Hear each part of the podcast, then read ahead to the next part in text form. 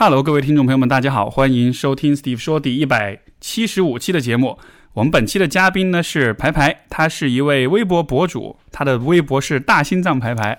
然后他也是一位投资行业的从业者、心理咨询师。这个也是排排第二次上 Steve 说了，所以所以欢迎。大家好。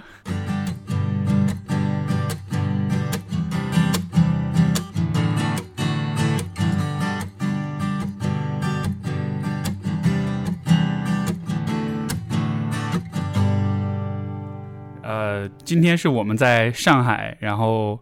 我们为什么会有今天这期节目？是因为最近大家都隔离在家，然后给憋坏了，所以我们说今天要凑到一块儿聊聊天，然后要有有一点这种面对面的人 人类之间的这种互动。对我们上次见面是在北京，然后正好是，呃，你来北京出差，然后我也在北京工作，然后我过年的时候回了上海，嗯、然后上海也是你工作日常工作的地方，然后，嗯、我就后来一直都没能回北京，所以你现在其实是处于困在上海的状态。对，对但是我很高兴有你这个朋友在上海，还可以见一见。对，然后我们可以让大家知道，我们现在隔着两米的距离是非常安全的，不会有飞沫传播。对，但打喷嚏还是得挡一下。对对对，尽量这个过程中不要打喷嚏。哎呦，这个反正最近这个疫情真的是啊，就我觉得让人我人的生活完全是彻底的变了样啊。包括走在大街上，你看到人，就感觉很微妙的那种觉觉得都是人，但是现在你都不敢靠近大家了，就觉得好像都是每个人都是有点有点危险的样子。对，嗯、我前面打车过来，一路上看到一些店家都陆陆续续恢复了，然后我还特别的特别的高兴，就觉得这个城市终于有一点有点生机的样子了。没错，当时刚刚那个春节回来的时候，就是回到上海的时候，我们这附近的所有的店全部关，然后真的会有一种世界末日的那种既视感，你知道吗？就是你看你你有没有看过有些那种，比如僵尸电影，然后就是那个危机爆发之后，然后那个主人公走在一个空荡荡的街道上，两边很凌乱，落叶，然后所有的店铺都关门。我当时就有一种幻觉，我就觉得我现在是处在一个这个这个后世界末日的生存模式之下。我当时嗯、回上海的时候也是快过年的时候，然后那个时候疫情已经在网上有点陆陆续续爆出来了。对，当时我回家的那个心态也是比较比较恐惧的，就是因为会经过机场，然后我还我还带着很多行李，带着一条狗。就有点卷铺盖逃亡的，要逃回家的那种感觉。然后我会觉得整个一路上，嗯，增加了很多暴露的几率。对，我会心理上就会觉得非常不安全。没错，没错。而且你看，像最近啊、呃中国之外的很多地区，其实也开始出现这种传染，所以就一下子就，我昨天看了一个名单，就是是伊朗，因为伊朗不是传的很厉害嘛，让伊朗各种高官，然后哪些人传染、确认传染的，然后就各种那种那种很高的级别的那种官员都传染上啊，什么什么的，然后就觉得，呃，这个。冠状病毒真的是没有歧视的，不分贵贱，不分种族，只要是个人就传过去那样的。嗯，那你现在，所以你过去就春节之后一直待在上，也没有也没办法去回北京。那你的工作呀什么的，那会受影响吗？工作现在基本上就是在家远程，然后跟来访者的见面都是改成视频的见面方式。对，嗯，因为你因为你是啊、周一到周五是这个投资金融行业的从业者，但是周末做咨询师嗯和工作日的晚上和，工作日晚上，嗯对，这会有不同吗？就是就远程的面对和面对面的这种咨询我会变得很想念同事。是吗？对，就是因为我们也不会每天都开视频会议嘛，然后也不会每天跟 所有的同事，就是每次开会也不会跟所有的同事见面。这样子的话，我就会变得很想念我们曾经一起出去吃中饭的日子，就我会很很想念跟真人接触相处的那种感觉。对，就好像 是那种面对面，就你发微信也行，对吧？你打视频也行，但是面对面是有一个好像更更直接的、更全面的一种，像是感官上的一种输入，就就就会觉得不一样啊。对，嗯，是，是这个这种感觉，我当然我可能稍微好一点点，因为我本来一直工作都是待家里，嗯然后但是就就就有点像是现在大家都能体会到，平时我工作的时候的一个很大的挑战。我每天待在家里的话，就是咨询，就是我能互动的人，就是除了我伴侣，就是来访者。来访者有有一大半都是网络，有一小部分是面询。然后，但是除此之外，我跟其他人每天就基本上见不到活生生的人，除非你下楼倒个垃圾什么的。然后，所以说实话，那个是真的是有点影响那个心理状态的。有的时候会觉得比较孤立啊，会比较孤僻啊这样子的。嗯然后，但是疫情一发生，所有人都在这种时候，我反而就觉得心态还蛮平静。我觉得哈，你们都变得和我一样了，我还挺开心的。所有人都在体会着你平时会体会到的那种有点孤单的感觉。对，哎，我觉得这也会让我们更珍惜，就是在这个世界恢复正常之后，更珍惜跟真人之间的互动。因为我们现在，嗯，科技很发达嘛，你你要见一个人，其实有很多种方式，嗯，但是有了那么多科技之后，其实其实一旦你真的失去跟真人接触的那种机会，你会你会变得变得更珍惜这这项这样的机会，我觉得。这个真的是，我觉得这次疫情的一个，如果我们非要努力的、乐观的去看到这个 silver lining，对吧？看到它的积极面，我觉得特别好的一个提示，就还是这样的，就是我会有很多你很珍惜的东西，平时不觉得。然后我我前段时间我还发一个微博，就在说这个问题，就是周围这些店铺都开门了，然后我那天中午出去吃吃 brunch，然后这个啊。呃坐在我旁边桌一个小男生，然后就这个一边很很津津有味的吃着他桌上的一盘这种欧陆早餐，你知道那种 brunch 一大盘，然后那个那个餐厅里放着那种就是很一听就是很背景音乐的那种音乐，就很有节奏感。那小哥一边吃一边跟在那儿在那儿律动，在那儿跳，然后就你就觉得他特别享受的样子，特别好玩。我当时就感叹我说，看来大家都被憋坏了。出来吃个饭，听到餐厅的背景音乐都好开心的样子，就好像是就好像是你对一个事儿你特别在乎，你特别稀罕它的时候，你才能非常的 enjoy 它。你要是觉得这事儿，你要平时出来吃饭，谁会听那个背景音乐啊？对吧？没有人关注。但是就你可能时隔很久，然后你第一次走到一个餐厅里，你听到有音乐，你看到有吃的摆在面前，好像一下就就特别投入其中的样子。嗯，听得我还挺羡慕那个小男孩的，因为我觉得我们吃饭很多时候，呃，你不会沉浸在 感官、味觉、听觉，然后周围环境的这些享受里面，你会先拍个照片，然后选一个滤镜，然后发到发到网上去，然后食物真正是什么味道，以及店里真正放的什么音乐，你其实并不会注意到。但是这个小男孩他在很享受他的 brunch，然后他他的身体能跟着呃周围的音乐律动，我觉得是一个很很难得的对，一个样子。是你有你有听说过 mindful eating 吗？就是、啊，有有，对，我有一阵试过。它呃就是它其实讲究的就是说你在吃饭的时候，你把注意力完全的放在吃上面，然后用而且 mindful eating 是这个叫正正念进食，就它其实是它不光是能提升你的这个进食的体验，而且它还能治疗一些就是呃像比如说进食障碍这样的一些问题，像那个呃像比如有些人他是有那种就是 overeating，他会过度的进食，然后有些人有暴暴饮暴食这样的，然后用 mindful eating 去治疗，就是啊、你让这些人吃的时候，就真的是注意到他吃的东西的味道，然后你就会发现你吃的这些东西其实并不是那么好吃，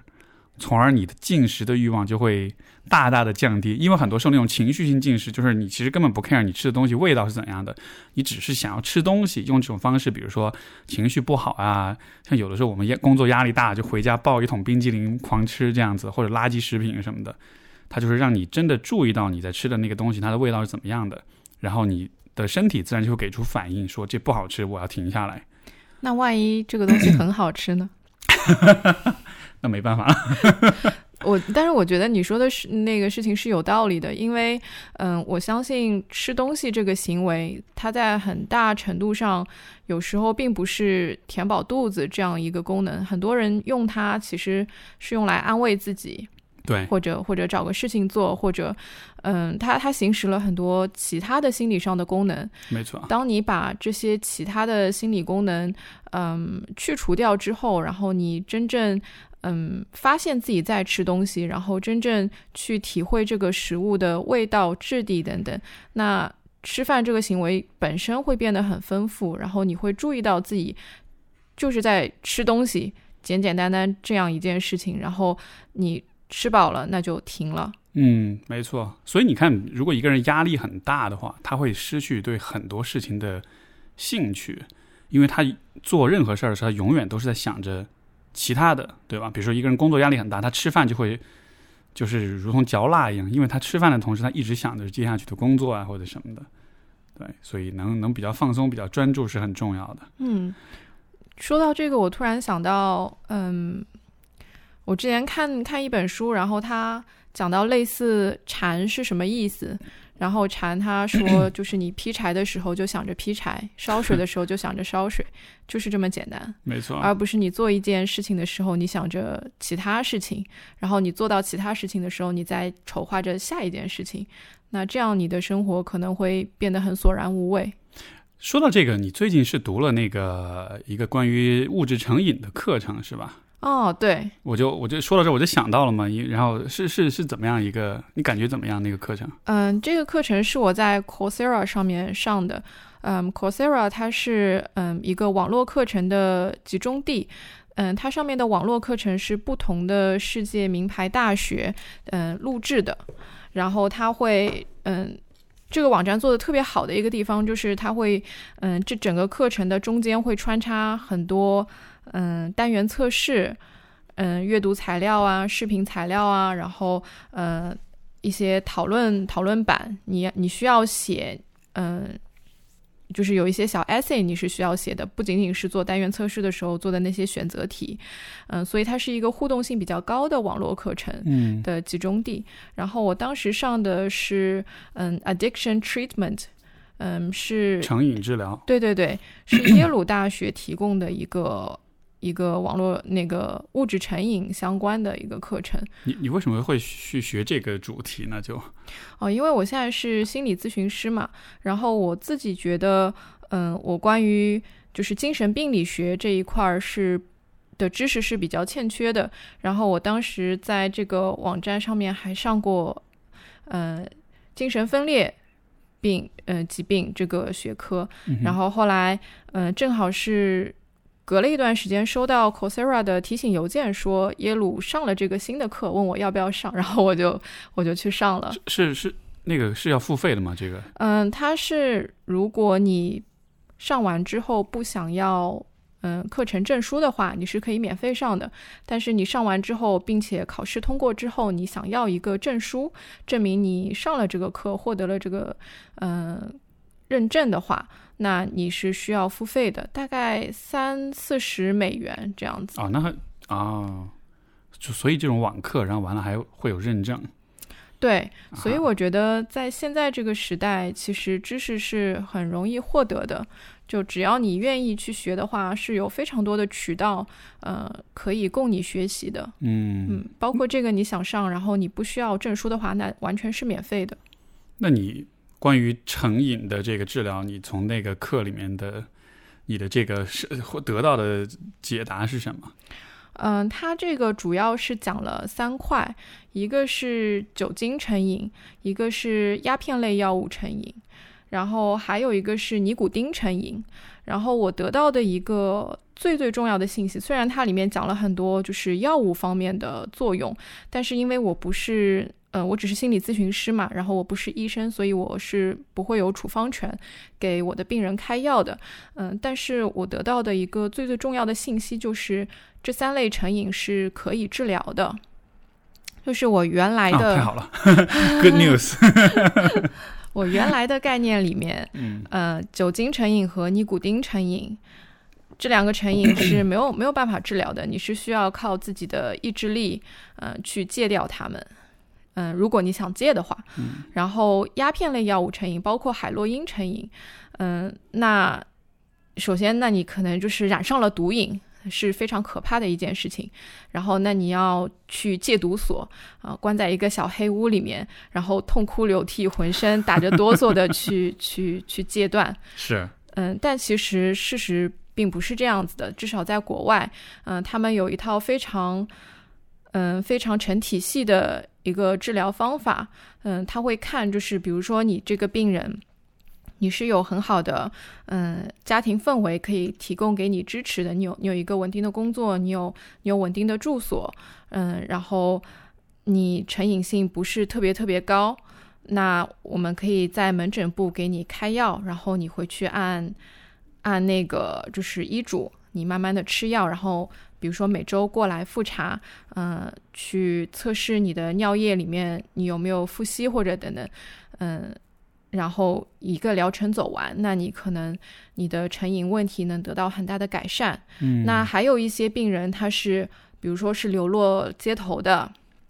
然后他没有稳定的住所，他的家人都很嫌弃他，然后他可能会出卖自己的身体来换得去买买药物的嗯、金钱。那这一类的病人就比较严重，你不可能嗯、给他一个一个就是戒断的药物，然后你自己让你让他自己回去嗯、自己自己戒。那那这个时候他可能需要住院治疗。那所以就是他们会根据病人的不同的情况来细分出不同的治疗方案，并且他这个课 很强调的一个点是，嗯，因为现在对对。嗯，成瘾问题的污名化很严重，就是它里面不会不会说啊、病人是个 addict，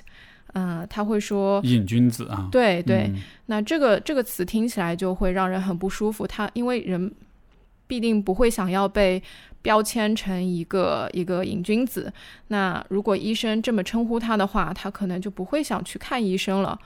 嗯，包括如果医生这么称呼他的话，那家里人可能不会让他去去帮助他，或者是敦促他去寻求寻求医疗。那医生就会说，他是一个有 substance use disorder 的一个病人，物质滥用障碍，对吧？应该对是这么说啊。或者说物质使用紊乱等等。然后，嗯，你的你的尿液测试出，如果你是有重新使用嗯这个药物的话，以前医生会说啊，你的测试是 dirty 的，或者说 如果你没有用的话，你的测试是 clean 的。嗯嗯，然后里面就会呼吁说，你不要这么说，你要说你的测试是 positive，是阳性或者是阴性的。嗯，还有一个就是腹吸其实是戒断过程中的一个嗯很常见的一个现象。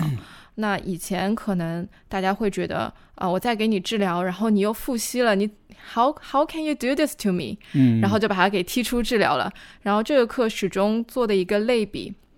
就是说，呃，比如说你去治疗糖尿病病人，你不会因为呃一开始他的血糖是稳定的，然后之后他偷偷吃了一块西瓜，然后他血糖变高了，然后你测试出来了，然后你然后你跟他说你简简直太让我失望了，然后就把他踢出去了。对，那你要以以以同样的 mindset 去对待物质成瘾的患者。嗯，其实物质的戒断，它其实是一个，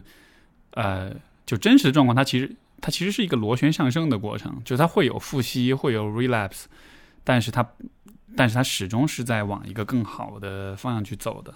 对，如果你一直 嗯去看你的医生的话，去跟进这个过程，不要放弃的话，那我相信它这个过程是会慢慢让你稳定下来，是是非常好的一个过程。包括嗯，还会有很多人认为，嗯，你染上了嗯物质滥用这个毛病，嗯，是因为你的你人品比较坏，嗯，然后你的意志力不足等等，你的生活很很放荡。那其实在，至少在国外，我不知道国内的情况是怎么样的。在国外的话，很多人是因为他有呃，他生了什么病，然后有长期的阵痛的需要。嗯、他的那个 chronic pain，他是需要一些 painkiller，嗯呃，去去去开给他，对，但是止痛药其实也会成瘾。对对，止痛药的成瘾率很多时候是很高的。然后呃，有些时候，比如说他们他们所购买的医疗保险的政策的改变，或者说嗯、这个 clinic 医院的一些政策改变，然后突然说，嗯、你现在没有办法开到那个你原来的那个止痛药了。或者医生说我们现在不给你开那个止痛药了，那他这个时候就落入到一个非常难的境地，他可能要去嗯、问街头上面的所谓的毒贩子，那他们也确实是毒贩子吧？嗯，去去问毒贩子去买这些这些镇痛药片，那这些镇痛药片很很多很多成分可能是鸦片类的类的东西，所以他们是这样一步一步的去染上所谓的毒瘾。那对于这一类人，呃，如果说社会上的嗯一些污名化，然后家人的不理解、不支持，那很容易就让他们可能就万劫不复了。但是如果有一个很很支持性的环境，跟他说没有关系，你这个问题是可以改善的，你是可以去寻求医疗的帮助的，那他们可能就会过上很不一样的生活。对，就如果这样的行为会有一个很强的道德批判，其实你是你可能会通过呃道德批判阻止一部分人让他们不去做，但是你也会让另一部分可能是不小心或者是有自己特殊状况的人，你把他们推向一个其实更糟糕的极端啊。对，我知道我们国家对于嗯这一类的宣传一直是一直是以一个很强的道德批判非常强，对，去去宣传的。那我能理解，就是说他确实能够呃阻止很大一部分人去去走上这一条路。那这个功能是很重要的，它会让很多人嗯、呃、谈虎色变，嗯、但是一旦你真的有这样的问题，比如说是因为医疗过程中你被开到了这样的药，然后你慢慢的呃经年累月对它产生了呃依赖性，那这个时候当别人以一种瘾君子的眼光去看待你的话，那这个时候对你来说是很难的。你以前学生时代有那种禁毒教育的那种经历吗？有，我初中时候有，是是会把你们拉到禁毒所去看那些看那些真人吗？倒没有哎，是吗？对我我我老婆跟我说，他们以前中学的时候是真的会把他们拉到禁毒所，然后在一个很高的一个一个一个可能一个观望台上面，下面就真的是那些毒贩，他们而且是发了毒瘾的毒贩。然后就躺在地上打滚，然后喊，然后什么，就是很很硬核的那种禁毒教育。我说天哪！哇哦我说你们居然会看到这种东西，哦，我觉得，我觉得这这样可能不太尊重那些人，因为好像被、啊被拉去动物园看，有点那种 感觉。对，但就是但就是用这种就是你就是这种 非常直观的，很直观，然后用这种很恐吓的方式让你说你你千万千万不要碰，碰了之后你就会变成这样子。对我我能想象它是有一定作用的。对，嗯，但就是但就是，我觉得这个也是可能，因为美国人其实是很相信、很强调 second chances，对吧？就是就是就是你能够再给一次机会这种的，所以他们我我觉得好像在这个做一个比较，我们就会觉得一个人犯了错的话，就会一直给他贴一个标签，撕不掉的样子。但是你看就，对于老美来说，他比较强调说每个人都会犯错，然后有的时候你在 YouTube 上看到一些这种视频，流浪汉的救助呀，或者是这种 这种瘾君子的救助，他们都会说，就是很多很多人，他比如说流落街头，他吸毒，其实是一些系统性的问题，是制度性的问题。很多流浪街头不是因为他本人喜欢吸毒，是因为他的破产了，他的房子被政府收走了，他会走投无路，他找不到工作，他才这个样子的，然后他才变成了一个人们眼中的一个好吃懒做的一个啊、一个流浪汉。但实际上就只你只是没有给他机会，没有给他。这种资源去从这个最底层重新再慢慢走上来。嗯对，嗯，这样也让我想到之前对演艺人员吸毒，嗯嗯的，就是观众或者说粉丝或者说路人，嗯的的眼光都是非常非常严厉的。但这是我能够理解的，因为演演艺人员他有很强的公众的号召力和影响力。那在这一方面，嗯，比较严苛，那确实是是正常的。但是如果你你身边人、好朋友或者家人，呃，有比如说尼古丁成瘾啊，或者酒精成瘾啊，或者嗯、呃鸦片类药物成瘾的话，那你最好是心里知道这些问题都是可以可以寻求帮助的，而且并不是因为你的朋友或者你的你的家人道德败坏、意志力不足，他才他才变成这样，是他活该。你要知道，他是一个需要帮助的人，而且他的他的病痛是是可以被改善的。我觉得这一点是特别重要的。就是我我觉得很重要，就是我们经常会觉得，如果一个人有问题，那是因为他要那么做，是因为他意志力不足。就是我们很容易把一个问问题归结为是这个人意志力薄弱，但是如果你这么去解释人的行为的话，有很多行为是很顽固的，像比如说戒烟戒酒，对吧？那当一个人他复吸了之后，你就会判定说，OK，这个人意志力不足。而当你开始认为一个人意志力不足的时候，我觉得你对他的那种尊重或者是支持，其实就会非常受影响了。嗯，这在我的嗯心理咨询的临床经验里面也看到非常普遍，就是我的很多来访者他会因为自己生活中的一些问题，然后归因到是我意志力不足，嗯、才会变成这样，是我努力不够才会变成这样。如果我努力足够的话，如果我是一个意志力很强的人的话，呃，然后他们会会自动的把努力和意志力呃跟人好不好，或者说有没有价值画上等号。对，然后他他会觉得，如果我努力足够的话，那我就不应该有现在这样的问题啊！我有现在这样问题，等于我努力的不够，我意志力不足，等于我不是一个有价值的人。没错他们，会非常非常严厉的批判自己。这个真的是我觉得，就是可能我们这一代人集体接受过的一种，真的是一种 bullshit。真的是一个我们的上一辈在教育我们的过程中编造的这么一个，因为我我觉得是可以说是一个谎言，就会告诉你说这一切都是跟意志力、跟毅力有关系。如果你做的不够好，如果你没有达到成绩，就是因为意志力的问题。因为因为因为你说这状况，我在咨询里面经常也遇到。但是如果我就是我跟来访者如果花足够多时间去讨论，我们往往就会发现做出一个什么发现呢？就是跟你说这个话的人，他自己其实根本不知道。怎么帮助你变得更好？比如说，你的爸妈希望你成绩变得更好，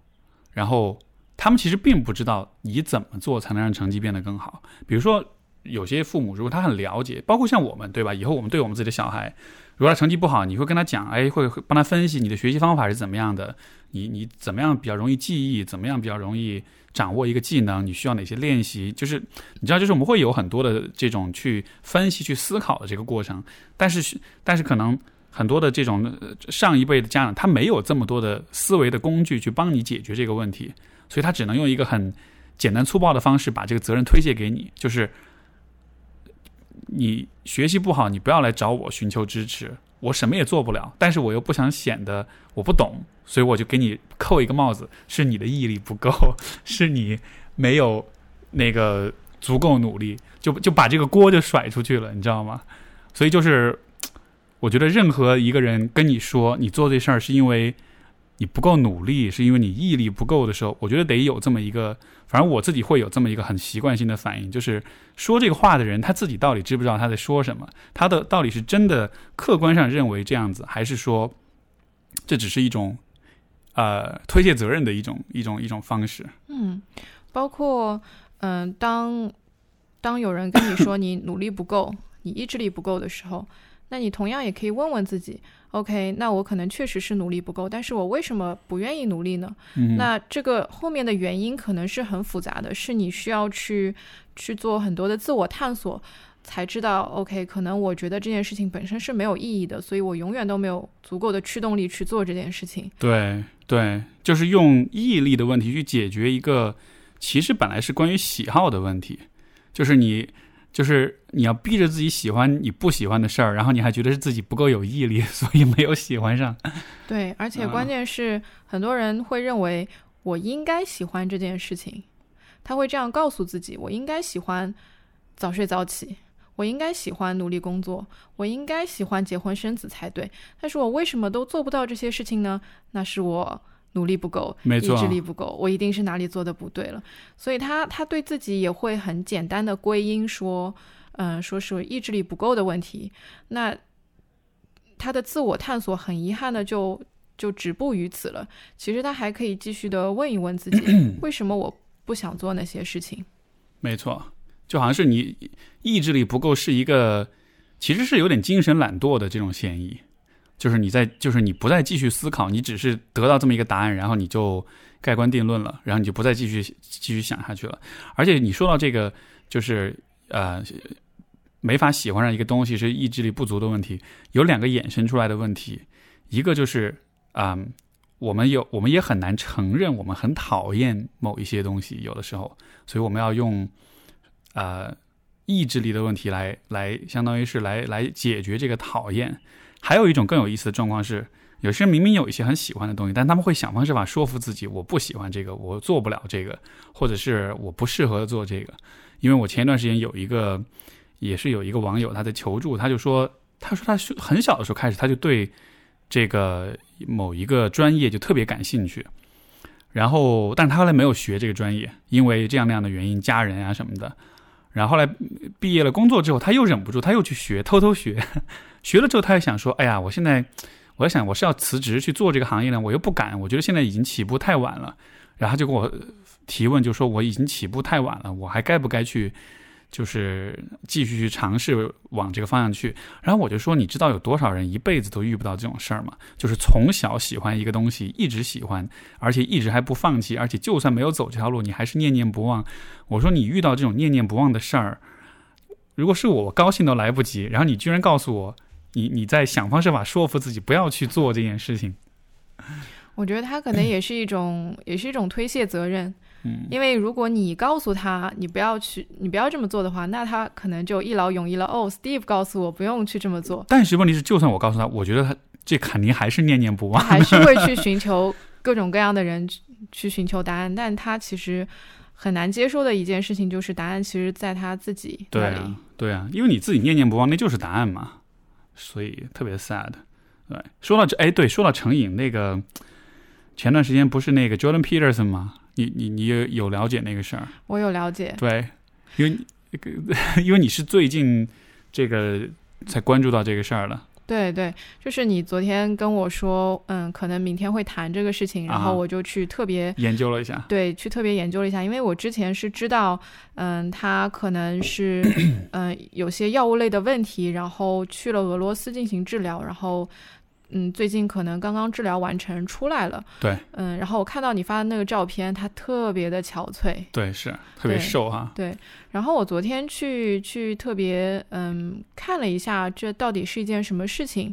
然后才发现其实是他几年前为了嗯治疗焦虑症，嗯，然后被医生开了一个处方药，名叫 benzodiazepine。嗯。然后这个药它是一种镇静类的精神药物，它主要是治疗比如说焦虑呀、呃恐慌呀、呃失眠呀这些的。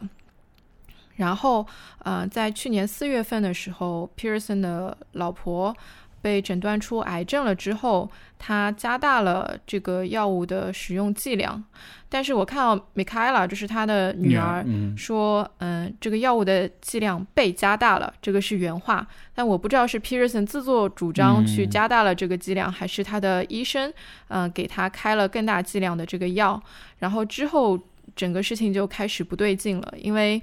嗯，他。加大了剂量之后，好像出现了很多不好的反应。对，它是出现是叫所谓的就是 par 嗯 paradox re 哎，这那个词儿怎么说来着？paradoxical reaction。paradoxical reaction，对，就是就是说你这个药物出现的效果刚好和这个药是相反的。对，就它会让你更焦虑。它原本是个镇静类药物，但是你出现了这样的矛盾性反应之后，它会让你更焦虑、更坐立难安。嗯，然后我记得他有说是。嗯，Pearson 自己尝试自己戒断，就是嗯，完全突然就说不吃了，啊，然后发生了很严重的戒断反应，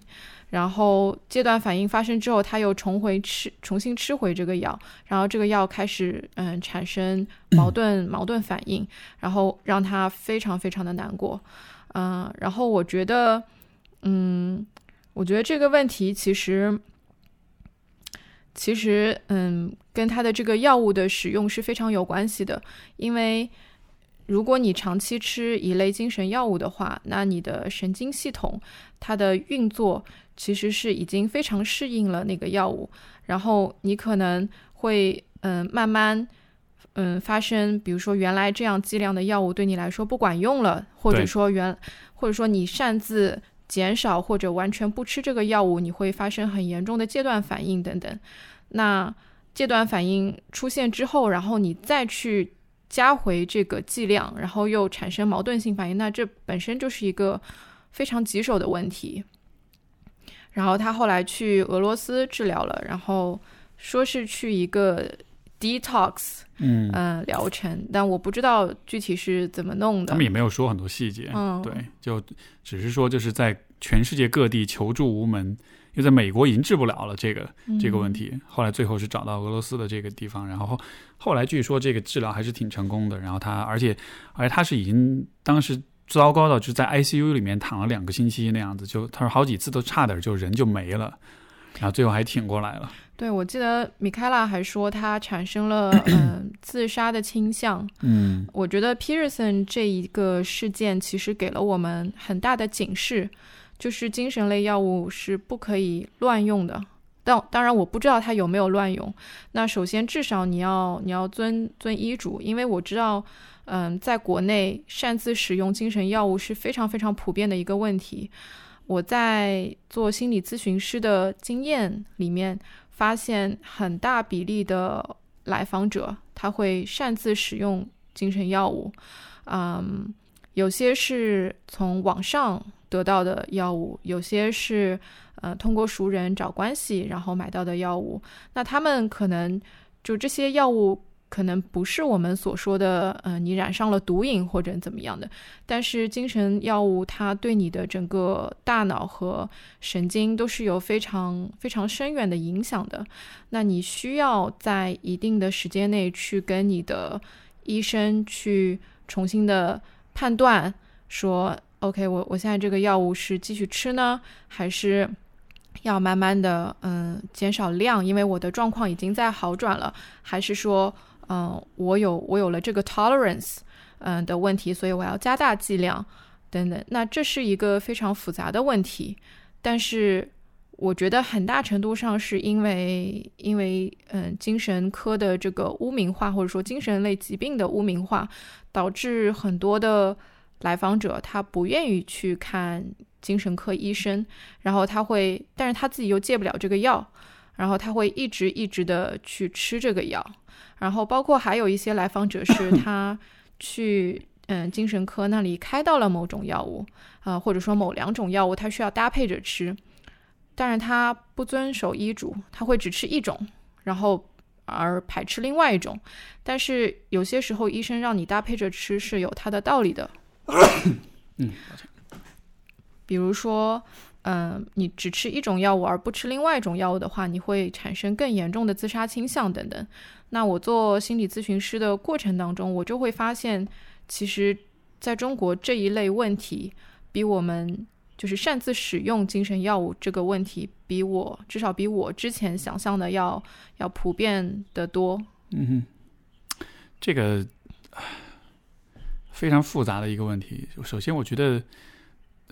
许多人就是对医院、对精神科，它本身抱有一种就是不信任的态度，就是我宁可去网上花钱找一个咨询师，或者甚至有时候不是咨询师，就是一个微博大 V 或者什么的，去找他问问问。呃，去求助，我也不愿意去医院。我前两天在知乎上收到一个私信，就是就是这样子的，就是有一个女生说，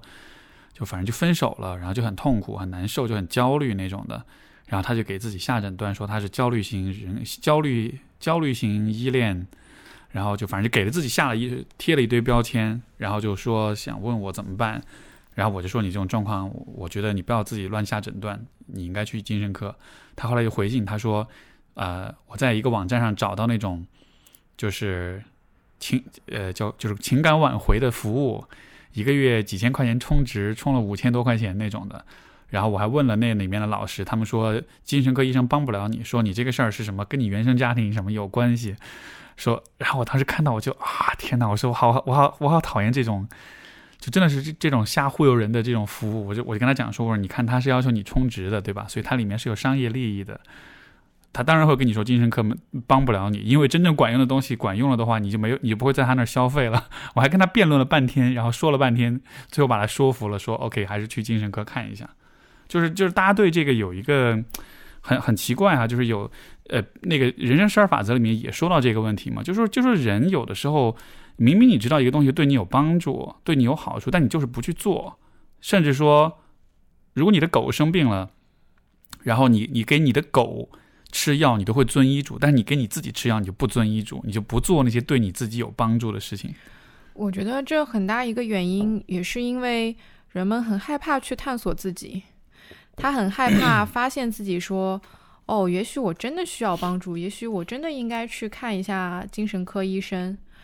嗯，也许我这个表象问题的背后是有很复杂的成因的，也许我对。某个人积怨很久，我对他很仇恨，但是我我不希望我成为一个有那么多深度的一个 human being 一个人，我只希望我是一个呃有一些看上去无关紧要的诊断的，比如说焦虑型人格，呃，但是我我还是有很多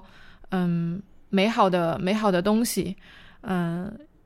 抑郁症啊或者或者焦虑症啊，嗯，才才会。嗯，是我现在这些问题的根源，对，而不是说，OK，抑郁症、焦虑症是我是我这些问题的一个表征、一个症状。那我背后有很多东西是需要我去探索的，但人们很很害怕迈出这一步。就其实人，你你有没有觉得，就是人性其实是一个特别特别深的一个，像是一个深渊一样的东西。如你往下走，其实可以走到很深很深的地方，但就是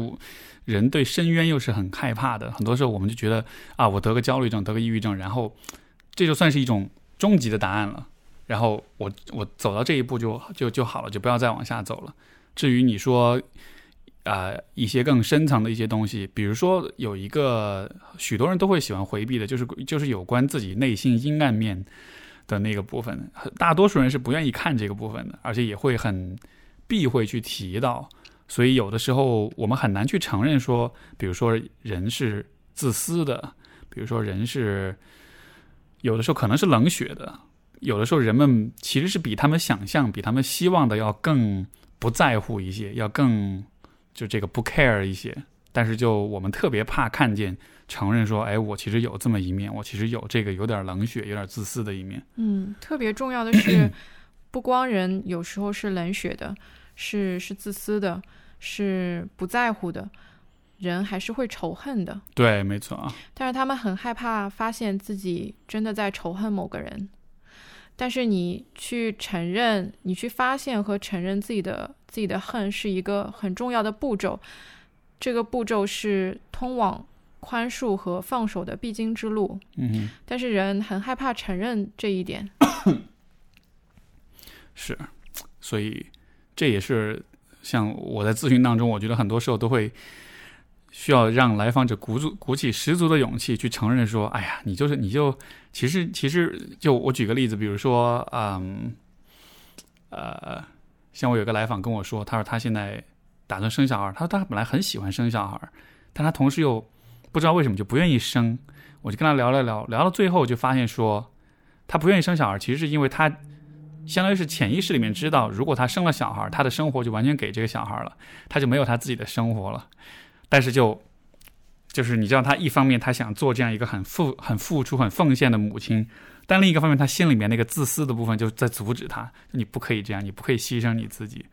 你你不可以就是有了小孩，然后完全的放弃自己的生活这样的。就一旦我们聊到这一步之后，他才明白为什么他不想要小孩，就这个挣扎到底挣扎的是什么。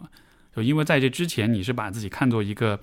全能的、付出的、有爱的这么一个好好母亲的形象，但同时你也是个人，而是个人就必定有一个希望自己过得开心、过得自由的部分。所以，其实这这样一个冲突，你得让他从这个水面之下浮上来，你才能真的处理它。不然的话，你就永远都是处在一种莫名其妙的一种矛盾当中。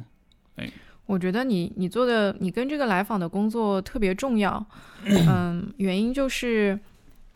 当父母的人其实对一个孩子的影响是非常深远的。那一个那父母当他能够直视内心的冲突，当他能够包容自己的好的和坏的情绪的时候，他才能够尊重和包容孩子的情绪。对，我们刚刚说到，很多人他不愿意去发现自己是有坏的那一部分的，是有冷漠、自私，嗯、毫不在乎，嗯、仇恨、愤怒的那些部分。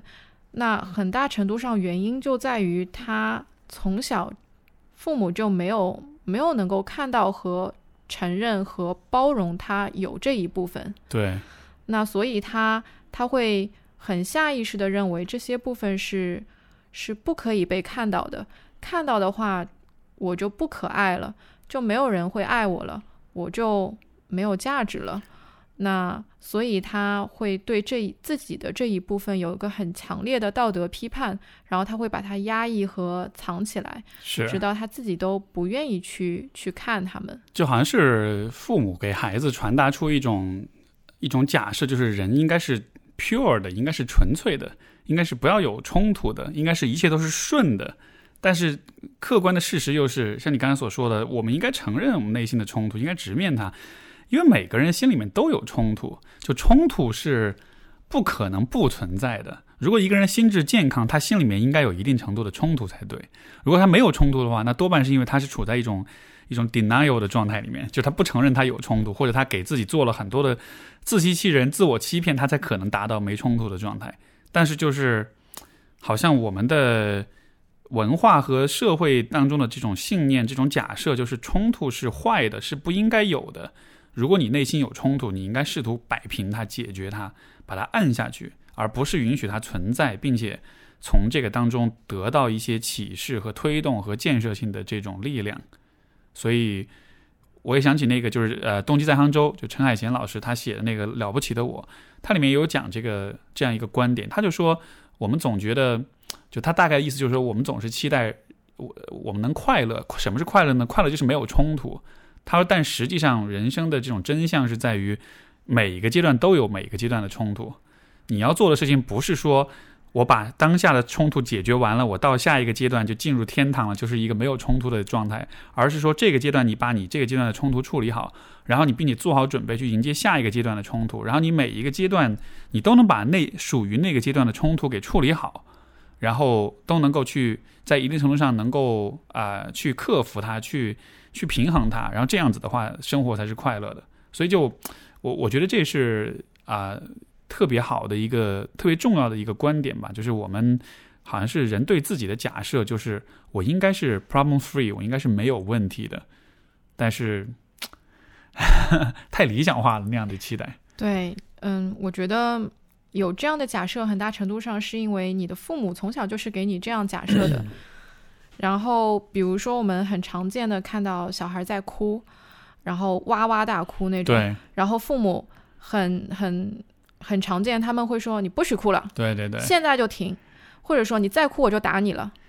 那小孩子哭的时候，他可能体会到的是愤怒，可能体会到的是失望，或者可能体会到的是恨意。那这个时候，你让他强行的压下去，而不是允许他以他的他的这种表达，嗯、去把它释放出来，去把它去去告诉人们，OK，我现在有有这样一个情绪，然后对我最重要的人就是我的父母，他们能够能够看到，能够承认，并且能够包容我的这些情绪，那这样的一个孩子，他才能成长为，呃，愿意看到、愿意承认，也能够包容自己有是一个这样的多面体。对，前段时间我微博有转发一个视频，你有没有看到？就是就是讲的你说的这个这个场面，我有看到，对吧？啊，我当时看那视频好震撼啊！就是简单来说，就是呃，画面里面就是一个爸爸和一个孩子，然后坐在地上，然后这个小孩就可能就是一岁多吧，很小的小孩就各种狂哭，然后他爸爸就坐在旁边什么也不做，然后就一直哭，那小孩一直哭，而且是那种你知道小孩子那种，就是当他有一个，就是当他是发一个 tantrum，就是那种。就是那种发脾气的时候啊，一直不停的歇斯底里的哭，然后他爸就在旁边什么也不做，也不指责他，也不骂他，也不阻止他，但也不去哄他，就只是坐在那儿陪着他。他唯一做的事情是，小孩躺在地上就是拳打脚踢的时候，他用手去接着他的脚趾头，因为怕他脚趾头踢在地板上踢伤了，就很很暖心的小细节。然后，但是就他一直就什么都不做，然后这个小孩就哭哭哭哭哭到后来有点哭累了，然后就趴到爸爸怀里，然后趴到怀里之后，然后趴了一会儿又开始哭，然后又哇又开始闹，然后他爸又把他松开，要让他继续哭，一直这个视频可能有五分钟吧，这个视频到最后，然后他终于就慢慢的就那个劲儿过去了，情绪发泄完了，然后。趴在他爸的怀里，然后他爸就把他紧紧抱住，然后就一切就完了。我当时看到这个视频，我觉得特别震撼。就是虽然理智上你知道这是正确的，这个就是大人正确的对待小孩子的方式，对吧？你给他空间去发泄，包括你也给他机会去体验、去探索他的这些情绪。让他，你让他体，让他有一个机会去体验。哎，我生气是什么感觉？我大哭大闹是什么感觉？就给他机会去让他了解自己，让他接受自己，让他学会去容忍自己。就这个道理，我们虽然懂，但是你看到一个爸爸真的这样子对待自己的小孩的时候，他的那种耐心，他的那种，嗯，那种那种非常啊关怀，非常体贴，但同时又非常的。冷静，不会去过度保护他，而是保持一个很安全的距离。就是你哭你闹，我一直陪在这儿，我不会走，但我也我也不会过度的干涉。就他体现出来的那种那种 restraint，就是那种自我的自我约束，我就觉得特别特别震撼。就最后让我特别感动的，其实倒不完全是那个他们后来抱在一起，而真的是那个过程中，就这个父亲他真的是有极大的那种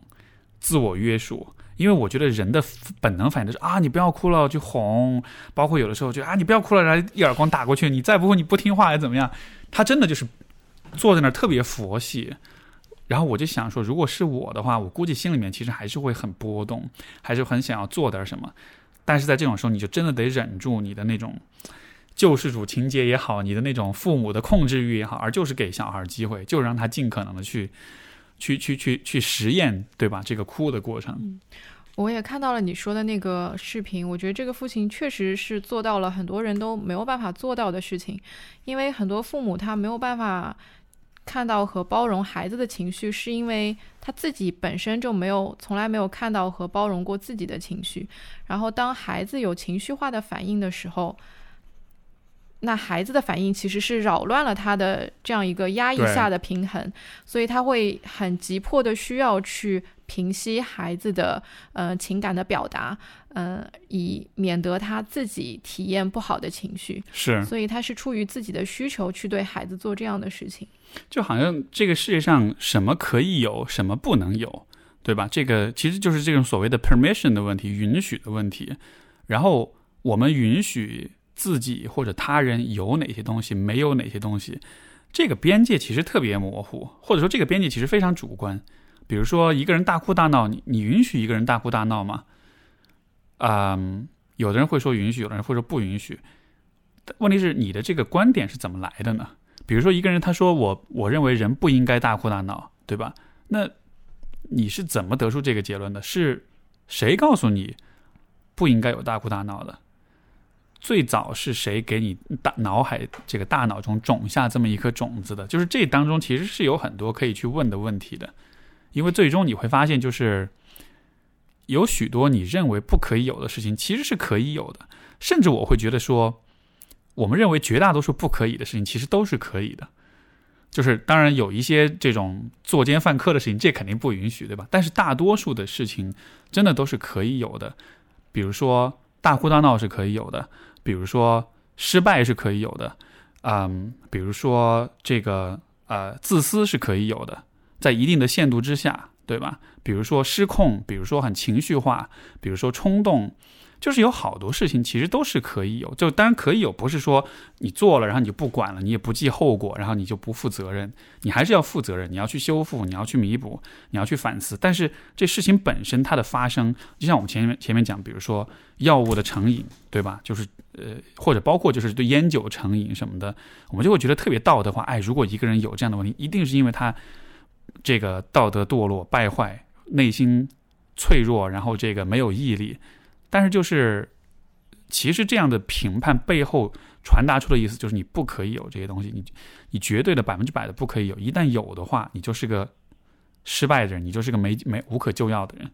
你的整个人就被否定了，完全被否定。对，嗯，我觉得这样的想法，其实，在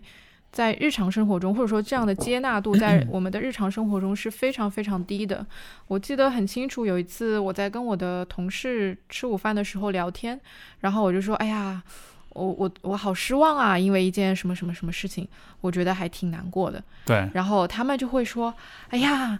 你已经足够幸运了，或者说你不要这么觉得，客观事实或者是怎么怎么怎么样的，然后他们就会很急忙的，然后七嘴八舌的，嗯，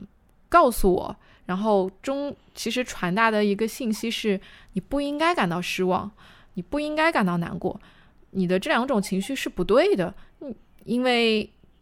他们会给出各种各样的理由，因为你已经足够幸运了。因为对方其实是怎么怎么怎么样的一个，或者说客观事实来看应该是怎么样的，所以你不应该感到这这些情绪。然后被他们打引号的安慰了之后，我我就感到更沮丧了，因为我会觉得我不光在失望和难过，我感到失望和难过的这件事实是不对的。对，就你不应该这样，你不应该有这种反应，这是错的。对，所以我之前有发过一条微博。说的是最好的安慰就是不去安慰，嗯嗯，是我陪着你，我能够包容你有难过、失望，甚至仇恨，嗯，沮丧，嗯的这些情绪，我很温暖的注视着你，对我深深的关怀着你，但是我非常允许你有这样的情绪，嗯，我可以陪着你，这样子。就其实这种不安慰，实际上是一种示范。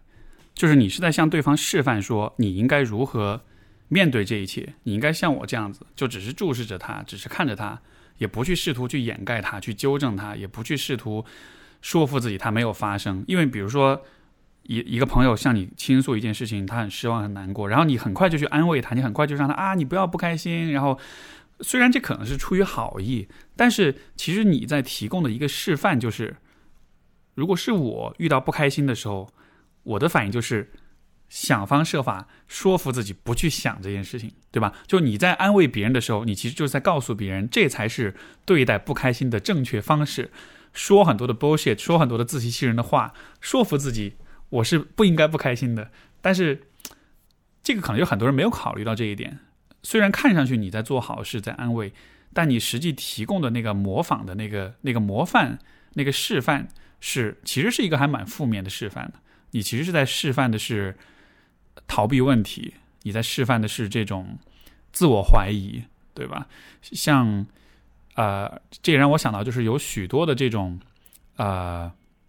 所谓的这种比较成功的人士、明星啊、大腕儿啊什么的，很多人会有这种心理健康上的因素啊，就是心理健、心理疾病啊，会有抑郁啊，会有什么的。像这样子人，他们去求助外人的时候，所有人都会说。你都这么成功了，你都这么有钱了，你你你怎么会不开心，对吧？但是就是当他们的这些朋友在说这些话的时候，看上去是在安慰你，但他实际上是在教你怎么用谎言，怎么用自欺欺人的方式把这件事儿给搪塞过去。所以你的安慰其实是在提供一个很糟糕、很逃避、很负面的一个示范，而。什么样的方式是对的呢？就是 OK，我承认这件事情存在，我承认这件事情有在发生，我也承认我面对它的时候是很难受的。但即便如此，我还是要去直面它，我还是要承认它的存在。我不要给自己撒谎，不要给自己台阶下，我不要通过一些谎言告诉自己你可以忽视这件事情，你可以装作它没有发生。所以说，最好的方式就是就是直面，就是让就是就像那个我们前面讲那个婴儿哭的时候，他的爸爸就。那那种方式，就他其实是在示给孩子示范，就是这件事情正在发生，而我的姿态就是，我就看着你这件事情发生，我不去干涉，我不去干预，因为我知道我的干预其实没有用，我也不是会逃走或者是装作没看见，因为我必须要为他而负责。我觉得这也是为什么心理咨询师是如此重要，因为呃，很多人他来找找我们的时候，他会有一个。其实是错误的假设，就是，嗯，我觉得很难过，所以我现在要去找个心理咨询师，让他给我一些建议或者一些支持，这样我就可以不难过了。嗯，但其实给你建议和给你那些所谓的安慰，其实是在我们的日常生活中是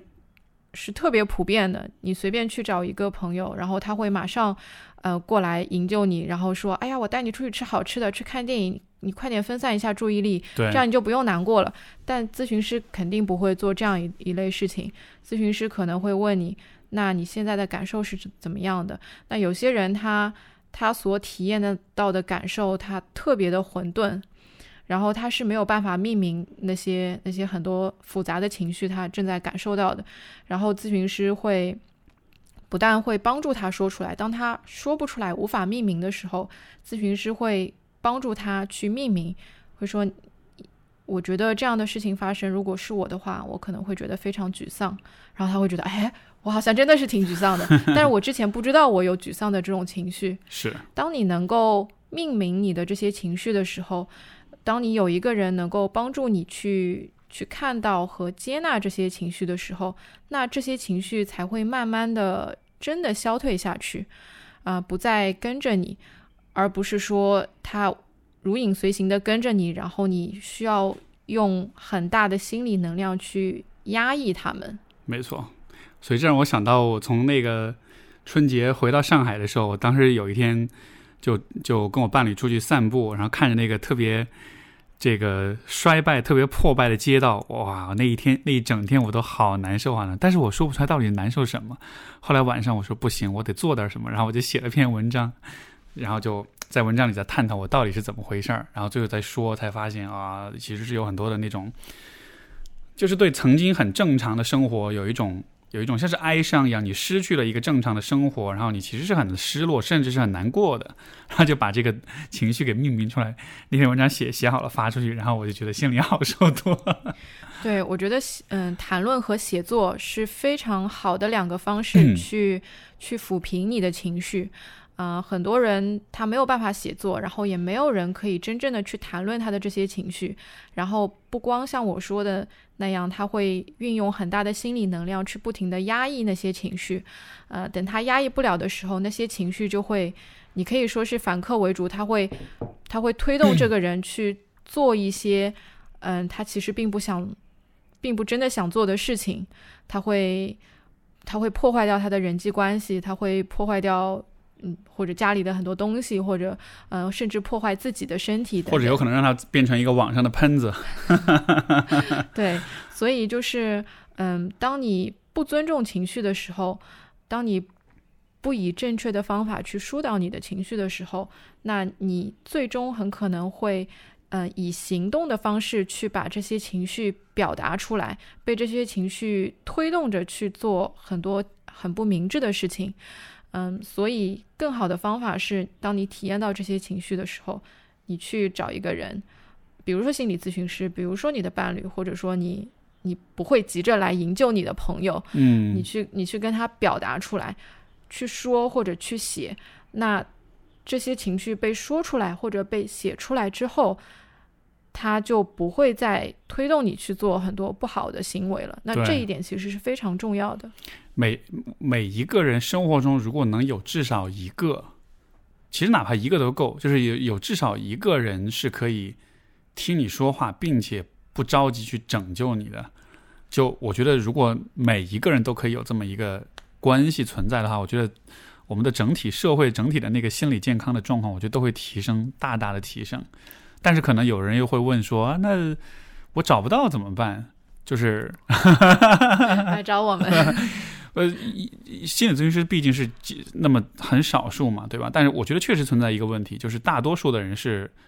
生活中没有朋友，就是是是可以这样子对你的。我觉得这样的状况下，我们能做的事情就是我们去做别人的这个人，就是你去做别人的这个，你能去听听别人讲话，你能够去啊、用一种不批判也不急于拯救的一种方式去去聆听别人，因为就每一个人都为别人这么做，这就是一个相互付出的互利的过程嘛。我们都去做别人的这个陪伴者，反过来每一个人得到陪伴者的概率就会更大一些，因为大家就都知道我们是可以为彼此做这样一件事情的。我觉得，嗯，还有一件很重要的事情就是我们为自己这么做。嗯因为这件事情其实是很难的，也是需要不断的练习的。嗯，我自己做了心理咨询师之后，我会觉得 OK，我对我对自己的情绪的觉察和接纳度是比很多人高的。嗯，但是当我去找我自己的心理咨询师的时候，嗯，我有时候还是会会发现，或者说会体验到很多我的来访者体验到的事情。嗯那我我去找我的心理咨询师这个行为，其实就是我在为我自己做这样的一件事情，我在为我自己找一个这样的人。嗯，哎，你是是怎么想到开始做咨询师的来着？最开始可能也是受 Peterson 的影响，因为 我翻了他的那个人格语气转变，呃，其实不是我翻的，是是我校对的。然后我，嗯，做完了这个人格与其转变的这个课程，嗯，它里面提到了很多他在临床，嗯，做咨询的时候会碰到的很多案例，然后我会觉得非常有意思，嗯，嗯，然后这个可能是最初种下的那个种子。明白。所以他真的是一个，就我我不能说他是一个我是一个完人啊，肯定不可能。但是我觉得他的那种呃示范的作用，对很多人的那种影响真的是很深远的。最近我也有一些网友，有一些读者，他们就说读了十二法则，就说啊改变了好多，就真的是改变了对很多事情的那种看法。所以就是我们是能够通过教育，通过啊、阅读，包括通过一些特定的人的那种启发，真的是可以开启一些就是你可能以前没有想过的一些事情啊。对，这也是为什么我会觉得，因为做人格语气转变是是无偿的，对，嗯，这个是一个 Peterson 的一个系列的课程，这其实是他当年他就是他学校的那个课程嘛，PSY 二三零我都记得。是他的他在多伦多大学的呃心理学系开设的本科课程，然后做这件事情其实花费了我巨大巨大的时间和精力。我当时在研究生还没毕业的时候开始，呃，做这样的一项工程，然后一直做到我回回国工作大概一年这样子。然后其实做的时候是非常的累，嗯，但是它其实看着是是无偿的，那它其实对嗯我的整个人生带来了巨大的回报，所以我会觉得我做这件事情收益远远是高于付出的，所以我会很心甘情愿的去。嗯，回想起这件事情的时候，我会觉得非常的心甘情愿。对，相当于是一个精读的过程啊，因为你要去校对这所有的内容，实际上你也在认真的把所有东西都学一遍。我大概每一节课都会看三遍以上，天哪，因为因为你校对的时候校对是一遍，然后你校对完之后，嗯、重新的统一过一遍，然后去修改一些可能会有的错误是一遍，嗯，然后发出来之后，嗯、我会去选片段，然后发在发在微博上面，整集是发在 B 站上面。那这个嗯时候又是看一遍。明白明白。如果现在问你说，呃，整个这个这个课程有多长来着？嗯、每一集是一个小时四十分钟，对，嗯、然后一共有二十一集这样子。哦，差不多、嗯一个学期。嗯，这这所以这么多集里面，印象最深刻的这个部分能，能能说得出来吗？我觉得可能还是啊哈相关的部分，就他他讲到荣格，然后讲到你要看得到自己的阴暗面，然后你 shadow 对吧？你的影对子，对你、嗯你最需要的可能就在你最不堪入目之处。那我觉得这是一 个非常重要的 lesson。对，然后你你接受自己的阴暗面之后，阴暗面它不会再是一个呃处处跟你作对的东西，而是会成为你力量的源泉和之一。对，然后嗯你你会成为一个他他会说你会成为一个 monster，就是你你不要做一个无能的善良的好人，对，你要做一个有能力作恶但你选择做做善事的这样一个人。一个对，对就是要做一个呃，哎，那个这个是这是也是他说嘛，是做一个 gentle savage，就是一个温和的猛兽。对，是是这样子的。对，说到这个阴影或者是这种阴暗面，这个我觉得也是像我们前面不是在讲关于内心冲突啊这样的，我觉得人都很，我们都还是很害怕看到自己是一个不好的人，因为我觉得还是总体来说，社会的道德批判实在是太多了，实在是太普遍了，所以就好像是每一个人都在无意之间就拥有了这样一种其实非常天真的、非常这个非黑即白的这么一种人性观，就是人应该是单纯的、纯粹的，甚至你知道，就是很多人会把单纯当做当做是一种美德来来歌颂，就像比如说这个。啊，之前比如说我们会谈到关于亲密关系，然后就有的时候我们会听到有些不同的人去讨论他们的这种择偶标准，然后你知道，就许多人就会说啊，我比较喜欢呃，尤其是男性啊，会说我找老婆，我比较喜欢她是一个护士，是一个老师，为什么呢？这工作环境比较简单，人比较单纯，呵 呵就是就他会把单纯作为一个好像是很好的一个品质来。但是，就你没有想过吗？就是，当然，我不是说对这些职业的人有成见啊，就只是说，单纯的人也有可能是没有真的见识过自己阴暗面的人，所以他也许，所以一个人看上去单纯，但他不一定真的了解自己，也不一定真的了解别人。所以你要和一个单纯的人一起去，比如说成为人生伴侣，一起去面对这个复杂的世界的时候。就有点像是你要上战场的时候，你选了一个刚刚入伍的新兵一样。我觉得，嗯，如果有人在择偶标准当中说我要找一个单纯的，或者说未涉世事的一个一个人的话，那他可能是并不是真的看重说这是一个非常美好的品质，背后他可能是觉得这样的人我更好控制啊。对，是。但是，所以为什么是男性比较喜欢？说找单纯的女性这样子，因为好控制。但是很大一个问题是我发现很多女性她会诱化自己。哎，对，她会觉得单纯确实是一个美好的品质。没错，呃，确实会让我在男性面前看起来更阴幼化 那种感觉。尤其像这种文化，我觉得，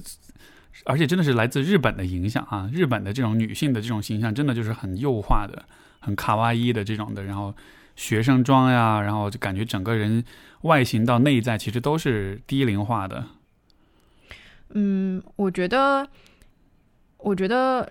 这样做的女生可能会觉得，我不知道，可能会觉得她这样子，她会在男生面前更更有吸引力一些，更能吸引到一些她想吸引的人。但其实，如果你尝试走另外一条道路的话，就是我要勇于成长。我要勇于去发掘自己真正是一个什么样的人，我要勇于去承认自己的阴暗面，然后这这一条道路走下去，你会发现自己活在这个世界上是非常直率的，非常的大胆的，非常的果敢的。这一条路其实也很爽的，走下去是。你说到这个，我想到那个，我最近在看，不是那个 Trevor Noah 的那个自传嘛，《Born a Crime》就天生天生犯罪，然后呃天生罪犯。Trevor Noah 是美国的一个很知名的主持人，也是一个这个脱口秀艺人，他是接任了那个传奇人物 John Stewart 的那个，就是 The Late Show with John Stewart 啊，Daily Show 每日这个中文怎么翻的？每就是 The Daily Show 就是每日每日秀嘛，每日脱口秀对。然后，anyways，就是说到这个，因为我刚好我就这个最后这一章是我刚好昨天晚上读的，他就在讲他的父母，就是 Trevor Noah，他是他的母亲是一个南非的黑人女性，然后他的继父，嗯，也是一个就是是一个黑人，然后呢，他的继父是来自呃南非一个很传统的地区，在那个地区所有的女性都是会非常的，就那个地区是非常的呃男权的。比如走在大街上，女性看到男性都是要鞠躬的，就是非常非常的男权。然后所有的男性啊，都会非常强调自己的老婆顺从自己、听从自己，然后啊，在家里做家务。你知道，就非常男权的那种社会。男的就每天就因为那个地方就是男性都是在大城市里面工作，然后下了班之后回到家里面，女人负责做家务，然后男的就出去喝酒玩儿。然后，然后这个而且男性都不不允许进入厨房，就会有很多这种非常。就是非常男权的这种这种生活习俗跟传统，然后但是 Trevor 的妈妈是一个非常独立的女性，也非常的聪明，也非常的强，非常的有智慧。然后就很有趣，他爸爸就是他的这个是他的继父，他的继父来自这么一个很传统的地方，他本来可以。找一个很听话的女人，然后就成他的老婆，然后就结婚。但 Trevor 就说，他说，男人也许会和那样子的女人结婚，但他永远不会爱上那样的女人。他会爱上是什么呢？是像我妈妈这样子的女人，是那种有自己的想法跟主见，是独立，因为这样子的人才是有人格魅力的。这样子的人，你才会被他所吸引。所以，但是很悲剧的就是，他爸爱上了他的继父，爱上了他妈妈这样的一个女人，但是在婚姻里面，他又试图把他妈妈变成是就是他们村儿里面的那种很顺从的那种女性，所以就。你知道，就中间就发生很多这种冲突啊、矛盾呀，这样子。但就说到这儿，我就想到这一点了。嗯，我觉得他继父的这样一个，嗯，这样的一个想法，可能跟很多女性会去找那样那种呃吊儿郎当的，然后。嗯，有点流氓气息的呃男生，然后想要把他们改改造成一个很居家的一个 很专门爱他的一个好男人的那种那种心理，对啊，哎，这很有意思，我还没有我还没有联想到这里，是就好像是，所以说大家会说这个，你看男人不坏，女人不爱哈，就渣男总是受很受欢迎，就为什么是这样的？可能。在一定程度上来说，这样子的人的人格是有魅力的。就你是真的会爱上这种人，你会真的被他所吸引。当然，和他在一起生活，和他建立长期的关系，建立家庭，这又是完全另外一回事儿。对，但是就是我我觉得可能这个地方点还是在于，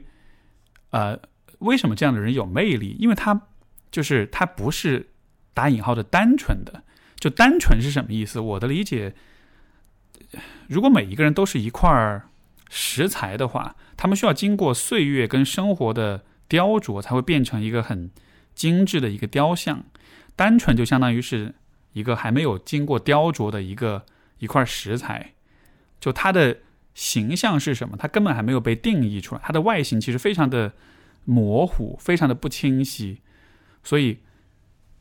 所以这样子的人就是其实是没有很强的这种人格魅力的。只有当你经历了很多，当你的这种，我们说一个你的 character 对吧？你的人格被更精细的定义出来之后，当人们可以更清晰的看见你是个什么样的人的时候，他才知道，他才能真的了解你，他才真的有才有可能被你所所吸引。你说那种很单纯的未经雕琢的人，他只是看上去很好控制，或者是很简单，很容易掌握，但是你确实不会被这样子所所吸引，因为人们的审美还是倾向于就是更 defined。更精细、更有边界，然后更更形象明确的这样一种性格吧。我觉得，嗯，跟喜好跟单纯的人在一起，那他可能出于更多的心理，并不是真的欣赏和爱他，而是 觉得他好控制。这个人不会 challenge 我，对他不会挑战到我的地位。然后像你刚刚说喜欢渣男，然后想要改造的，嗯，那种心理，我觉得。可能不仅仅是真的真的喜欢他，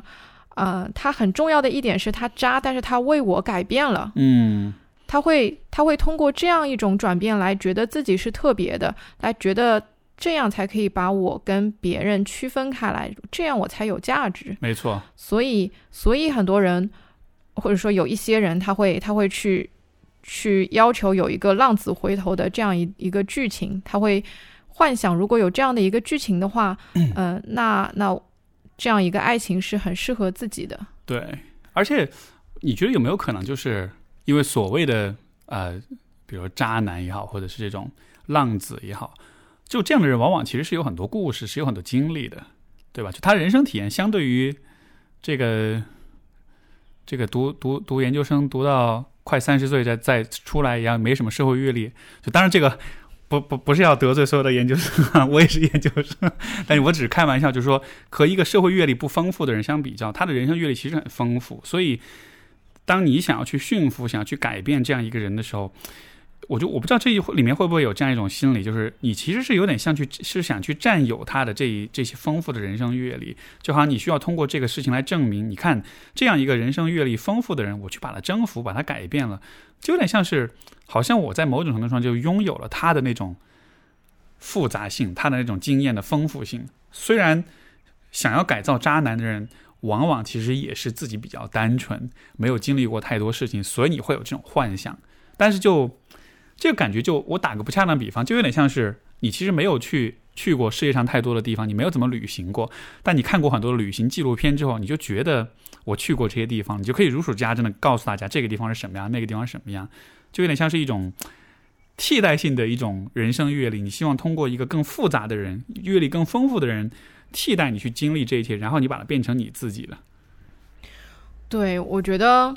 我觉得，一旦你发现，就是你你听着这期播客，听着听着发现，哎，我好像真的有这样的想法，我真的为自己幻想这样一种爱情剧情的话，那最好还是先不要发现一个渣男就往下跳，发现一个浪子就赶紧想 想把他圈住。嗯，我觉得就像你刚刚说的，当你想通过别人去拥有复杂性的时候，嗯，可能并不是一个特别明智的选择，因为你本身就是一个非常具有复杂性的人。其实你想要从外面拥有的东西，你本你本身就是有的，只是需要你自己去发现而已。而且，嗯，在很长的，比如说后半辈子的跟伴侣的相处过程中，你会慢慢发现，其实你真的，如果你抱着去改变伴侣这样一个初衷的话，嗯，你会觉得日子是非常难过的。没错，哎，这点说起来我深有体会。这这个真的是以前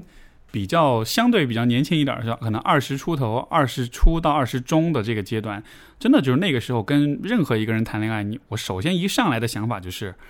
你有哪些缺点，你有哪些地方是我觉得不合适的，我要改变你，然后我会软磨硬泡，有的时候是明示，有的时候是暗示，总之就是想办法让对方去做这种改变。然后但是就后来到后来，你就会发现这一切特别无聊，为什么呢？因为你会有一个困局，就是。我们就假设你把对方改变了，然后对方变成了一个，比如说一个理想的、你想象中的一个很好的人，但这个时候你会你会反过来问你自己：我真的值得这样的人吗？因为你自己都没有到那一步，你自己都是一个很简单或者很幼稚，或者说甚至很蠢的一个人，然后你期待别人变得很复杂，那你你你的真实意图到底是什么呢？就像我们说的，你到底是真的希望这个人好，希望他成长，还是说这是一种替代性的？你希望通过别人来实现你自己的那种复杂性？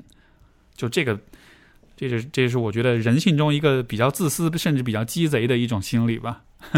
对，我觉得，嗯，其实在我自己的婚姻经历里面，我觉得这一点也体现的很很明显，就是现在的我跟，嗯，过去几年的我，嗯，跟。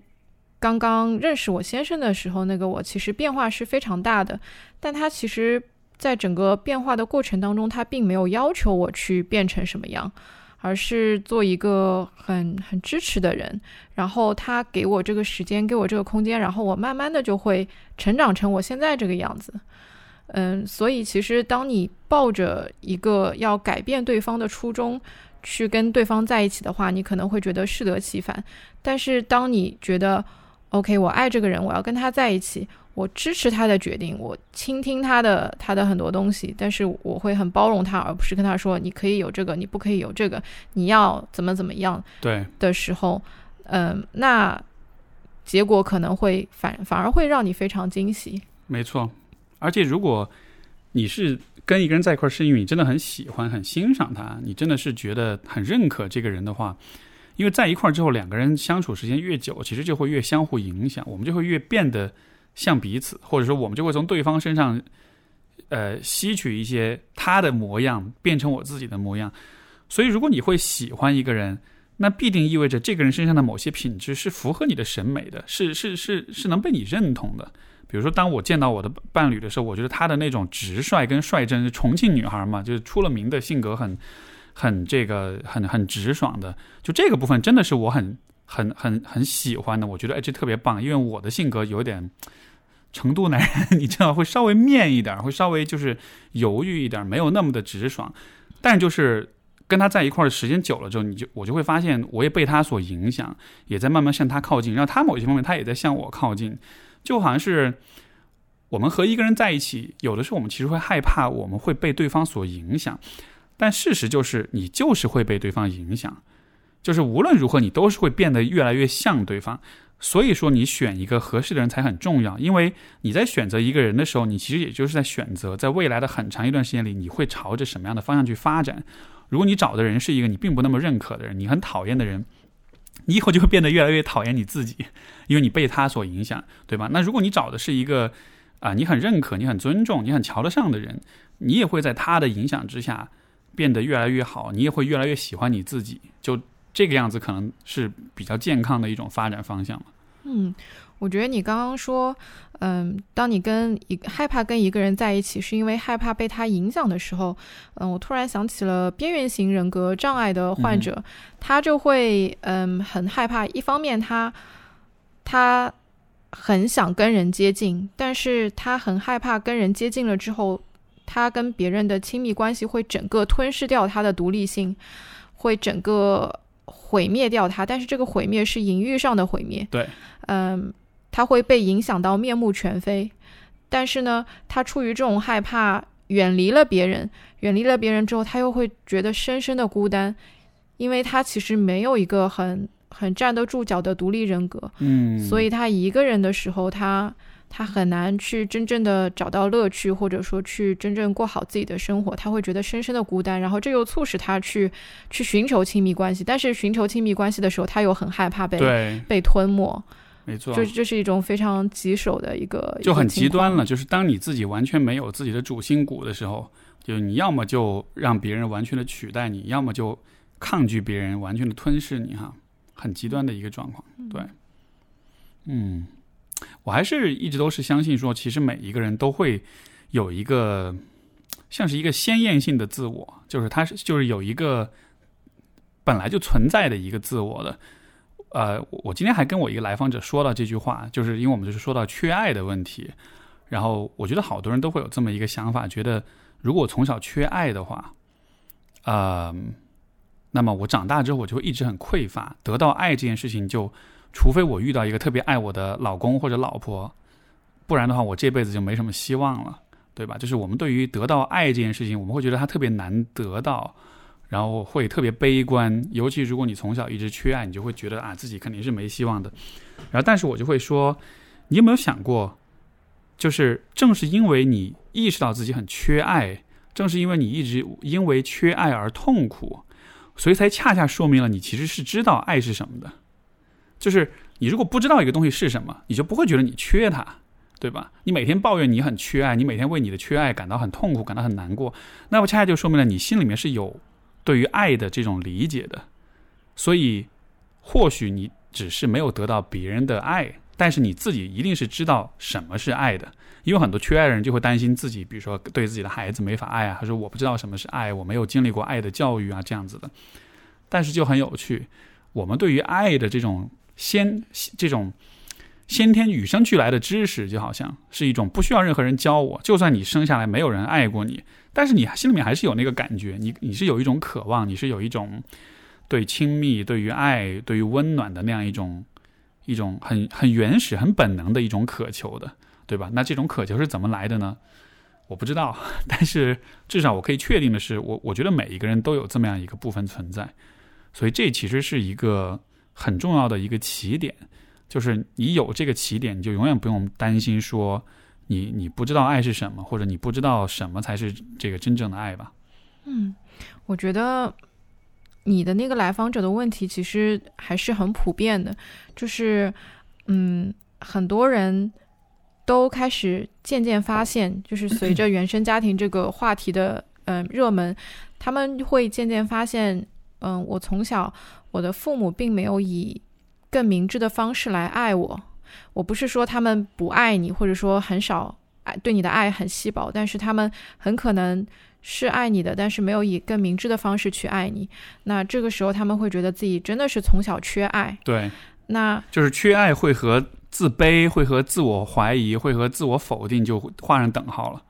对，那这个时候很重要的一点，首先他意识到了这一点，这是很好的。其次，他他需要经历一个。一个很长的，有时候是很痛苦的哀悼过程，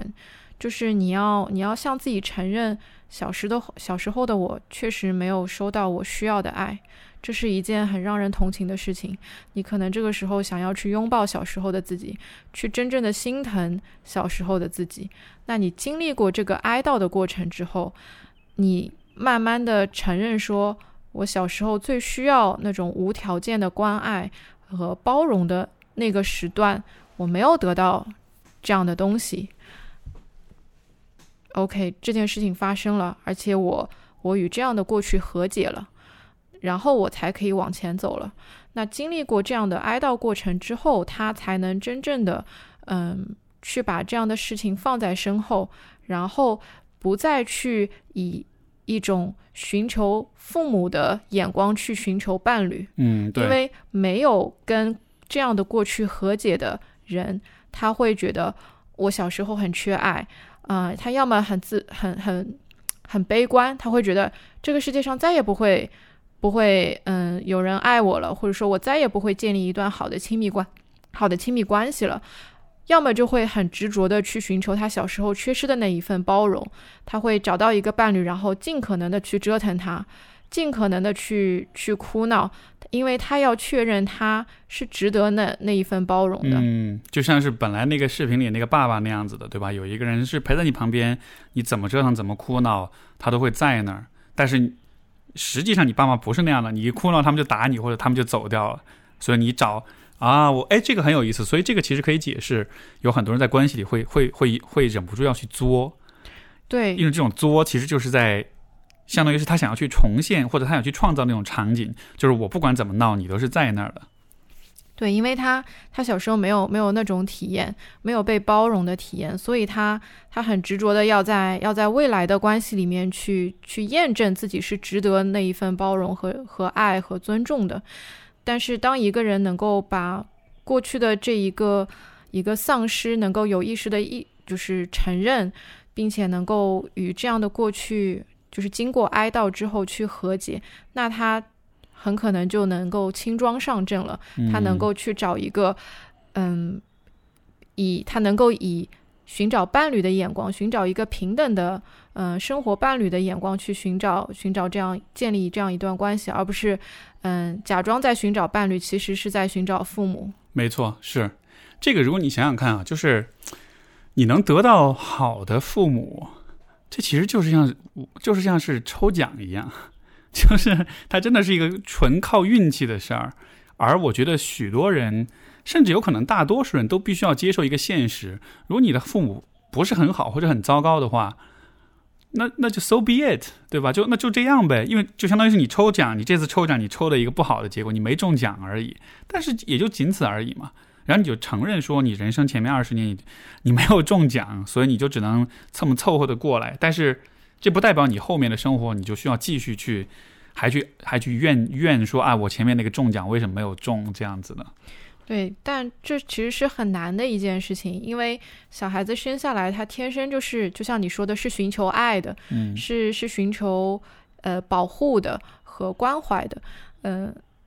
很多时候，当小孩子他在该接受到这些的时候，年龄段没有接受到这些，然后他直到二十几岁了，他可能还没有，呃，没有去寻求亲密关系，但是他还在纠缠在跟父母的这样一段一段情感里面，因为他会觉得，嗯，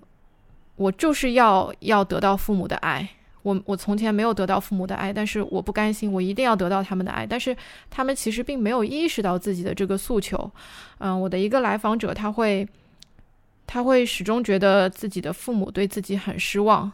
然后始终为自己没有去实现父母的期望而感到自卑、自责、羞愧。但是他没有意识到的是，父母不停的斥责他，不停的对他表示失望和和不屑。其实很多时候是因为父母他他们需不想要他独立，不想要他离开身边，然后想要永远的把他困在这个自己的身边，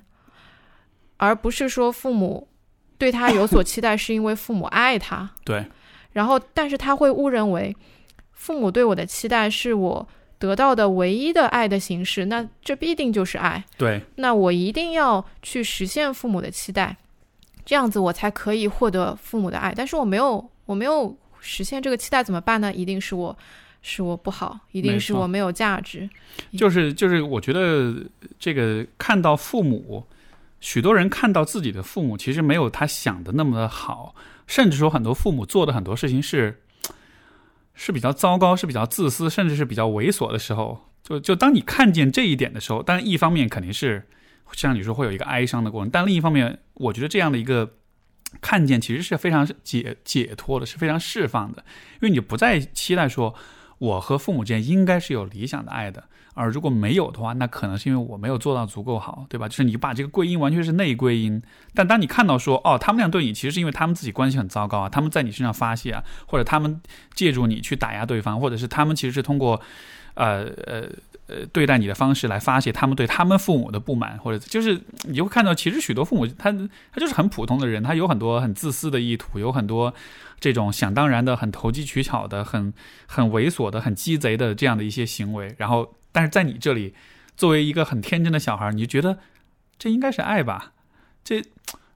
这感觉不像，但是这应该就是爱吧？那好，我就说服自己，这就就是爱，我就说服自己去接受，然后去适应，然后去尽我所能的去获得、去挣得这种所谓的这种爱吧。但实际上到头来，你就没有看见，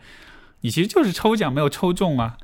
然后。没有中那就没有中嘛，你干嘛还要逼着自己去说服自己说？就像你你电视上看到那种体育彩票开奖开奖那个数字不是你彩票上那个数字，然后你怎么着？你还在你难道要在电视屏幕上自己画一个数字，把它把它变成是你你中奖的那个号码？对，就会有这么一个自己骗自己的一个过程。我觉得，嗯，你刚刚说的就是意识到父母是一对普通人，其实是非常重要的一个成长过程。然后，嗯，现在。不单是很多人没有办法去去正视父母是普通人这样一个事实，嗯，很多人还会失望于父母，原来父母是普通人，他没有办法接受，呃，父母没有获得他想要获得的那些财富和地位，还有教育等等。然后，但是现在很多成年人会说。啊，父母，你们不要太独立，呃，不要太依赖我，不要太把你们的幸福建立在我的幸福上面。嗯，你们要去追寻自己的生活。但是说这些口号的人，很可能他没有，他很无意识的会把会把自己的幸福建立在父母的幸福上。这个话的意思是，他会觉得，如果父母是更好的、更高地位的人的话，我才会幸福。没错。就其实就像是一种反向的依赖，就是既然你们是依赖我，那我也依赖你们。对他们不停的说父母要更独立一些，但他们其实并没有从从父母那边独立，他们没有意识到父母作为两个普通人，跟他是独立的个体。对，是是是，而且我觉得，尤其在我们所处这个时代啊，就是因为我也想起我上一周有一个听众来信，他就在说这样一个问题，就是说。其实许多父母，你看，我们都会说呀，人中老年人都比较固执啊，都比较难以改变或者什么的。你站在父母的角度想想看，其实这个时代对他们来说是非常可怕的，就一切都在变化，一切都在日新月异的往前走。然后中老年人其实他们很多人跟社会脱节的这个程度，我觉得是你是你很难去想象的。就如果你不会用手机，如果你不会上网。基本上，你跟这个社会的很多正正在发生的事情就已经脱节了。就你说稍微年轻一点的父母，比如说可能五零后、六六零后吧，就还会用手机，还会能获得一点资讯，能够觉得跟社会是没有完全脱节。但是再大年纪再大一点，或者相对来说再封闭一点，或者是这个见识再少一点的这种父母，就对他来说，这个世界就跟他小时候的世界是完全不同的，对吧？在这样的情况之下。他们其实反而面对很大的成长的困境，因为他们没有办法适应现在这样一个环境，而我们这代人其实是可以比较好的适应的。然后，包括有一些人可能小时候和，就像比如说像像八零后的很多，你看现在九九零后、零零后就应该没有太多人是过过所谓的苦日子吧？但是八零后，尤其可能八五后，就八零到八五年或者更早的人。他生活中其实是经历过物质匮乏的阶段的，对吧？所以在那个阶段，你经历过那种省吃俭用啊，你经历过那种衣服要打补丁啊，或者是这种就是要发粮票呀，然后这个计划经济啊，就有过这样的一些记忆。所以你能从那样一个环境到今天，你能适应现在这样一个互联网跟这个呃信息时代，就其实适应能力很强。但是你再反观父母那一代人，他们很多人其实他。他他跨越不了这个变化，他其实是很大程度上还是停留在曾经的那种状态当中。所以我现在反倒很多时候，我其实会很对于这种中老年人，我们经常会给他们贴一个很就是他们固执的标签。我反倒是觉得对上一辈人反而会有这样一种同情，就是啊，我觉得好像我们对他们要求太高了一点，就是我们的社会经历了这么大的一个变革，而这个变革是真的你很难去，就如果你没有经历过之前的状态，你其实很难想象这个变革的这个跨度有多大的。对吧？这样的情况之下，你要要求一有一代人，他们能从一个极端走到另一个极端，我觉得感觉这也期待太高了一点。对，我觉得甚至是想想我们的父母辈为了适应生活而做出的诸多改变，他们做出的诸多成长，其实是非常了不起的。然后他们做出的适应和成长，有时候甚至大于我们的适应和成长，因为我们并没有经历那么大的变革。就那个那个那个跨度那个范围，你是根本没法想象的，对吧？如果你的父母是比如说五零后，那么大概率他们经历过，比如说三年自然灾害，是吧？所以他们是从要饿到吃树皮，到今天饿了么可以送外卖到你家门口，就是。就是这种想象，你是你是没法想象这两者之间的那个差距到底是有多大的。对我前两天就看这个，就是 Trevor Noah 这个自传，就是然后我是特别跟大家安利这本书，我觉得真的写的特别棒。呃，一七年的《纽约时报》的这个最佳畅销书的是榜上有名。然后，因为他就从小生出生在那个南非，而且刚好是出生在南非的这个种族隔离的这个时代。我看这个书有一个特别特别大的感触，就是你通过他的故事，其实就能体会到，在他的那个年代，在在他小的时候，因为你想，非洲本来就是被殖民者给剥削、给压迫，南非又是这样一个有有非常严苛的这样一个种族隔离制度，所以在南非的黑人啊，其实是非常悲惨的，他们的生活非常的贫穷。所以我就看他写的那些故事，当然他写的话，他又不是那种很伤痕文学那样就很惨，因为他本来是个 comedian，所以他写东西的风格会让你觉得他会把一个很惨的事儿写的还挺幽默，还挺好笑的那种的。但就是你能从他的故事当中发现说，你看他这个人，他这个摇了个号，摇到投胎在非洲，投胎在南非，然后他过了一个这么悲惨的童年，然后你就会觉得说。你再想想看，我们生活中的这种、这种、这种小哀小怨，这这有什么了不起的，对吧？你生活在那个环境之下，就是你真的是会穷到你要去吃泥巴。他讲述他们那个很穷很穷的时候，去吃那种野菜混着那种虫子，就是那种像蠕虫那样的，就是那种你知道野外自己抓的那种虫子，用那个来煮煮煮粥，然后煮汤，然后就那样子吃，然后觉得啊，好恶心啊，就是。所以，所以说这个这可能有点比惨的嫌疑啊。但是我觉得它的呃点就是在于，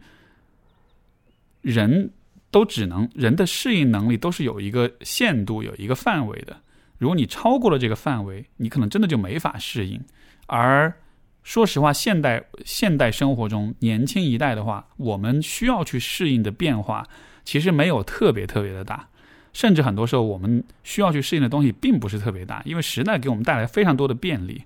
对吧？但是，如果能了解一点历史呀，包括不同国家的历史，所以我看完这个书，我特别大一个感触，一下子心胸开阔了很多。我觉得我们这点痛苦算什么？你看看人家，就心里反而会有一点那种，就是有一有一点那种能打开你的眼界之后，你的你的包容度，你会会会反而会更大一些。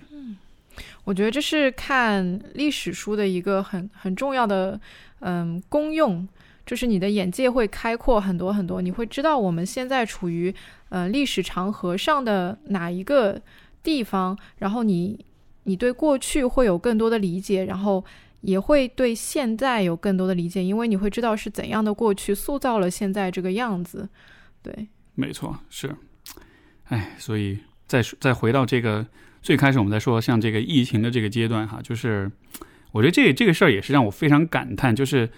因为平时我们大家都是忙，就是都是着眼于自己的生活，对吧？我的个人的发展呀，我的事业啊，我的感情啊，就是人们总体来说还是比较以自我为中心的，或者说以个体为为重的。但是当你遇到这样一种很大规模的这样一种事件的时候，你就不得不开始看，从社会、从民族、从甚至从人类、从物种的高度去看待我们现在的这种存在了。呃，这两天这个我我我看到我我所在的一些群，就是转发比较多的，一方面就是这个疫情的问题，另一方面，呃，就是有一些这种，你像比如关于全球变暖呀，包括像去年澳洲大火呀，就是这样一些事件，就这种事件的发生的时候。它让你想的就不光只是一个个人安危的问题了，就你讨论的就不光只是说，哎呦，我如果我在火灾，如果住在悉尼，我得多惨，而是说，当这种规模的事件发生的时候，你真的就开始需要有点担心整个物种的安危了，对吧？我们真的是有可能是在一个从灭绝的层面来说，是有这样一种有这样一种风险存在的。但是就这种意识，我觉得一方面会让人不安，但另一方面，它也能让人站在一个很高的高度去看待很多的事情，从而你对于。当下自己的一些个人的一些小的不满或者一些不开心，就不是说你就会会会变得开心，也不太可能。但是我觉得至少你对他的那种认识，你可以把它放在一个不那么沉重的一个位置上吧。我觉得就像你说的，嗯，很多人会觉得，哎呀，我我这点不满和不顺算什么？人类都快要灭绝了。对，其实其实有这样重大的嗯公共卫生事件，或者说嗯威胁到嗯物种生存的这样的事件发生的时候，其实对人的心理是会产生很很重大的变化啊。一种他会觉得嗯我的问题其实是小问题，然后有更大的问题嗯在前方等着我们；还有一种会觉得我现在好好生活还有什么意思？马上大家都要。都要死了，对，所以，所以你，你，你面临的，嗯，这样的心理的发展，嗯，你选择哪一条，哪一条路，其实也是，也是由你决定的。没错，是，所以，哎，这就是我们在疫情期间憋在家里，每天 就会想到这样一些问题，嗯，也是一个很好的机会，我觉得去借着这样一个机会去停下来，站在一个更宏观的角度去。反思各种各样的问题吧，所以挺好的一个机会。这有没有想过，这个疫情结束之后，你特别想做的事情？啊，我有特别多想做的事情，是吧？最最怀念、最想念的是什么？火锅。为什么是火锅？我我不知道，但是我平时都不太。嗯，没有那么热爱火锅，但是我就特别想念火锅，是吗？对，是因为吃火锅是一帮人围着一个锅那种，对，嗯，会很热闹，然后嗯，很很亲密，大家，然后从一个锅里涮东西吃，对，就不用担心，不用担心卫生的问题，对，但是我最近嗯。除了火锅，我最近回家之后，嗯，因为在家里待了时间很久，所以也会有一点感触。就是我看到我爸妈，嗯，他们呃大约六十岁吧，然后之前从去年开始上老年大学的钢琴课，然后一直到现在，他们已经能够很完整的弹出一些简单的曲子，这个给我感触还是挺大的。然后他们会用一个手机的付费软件。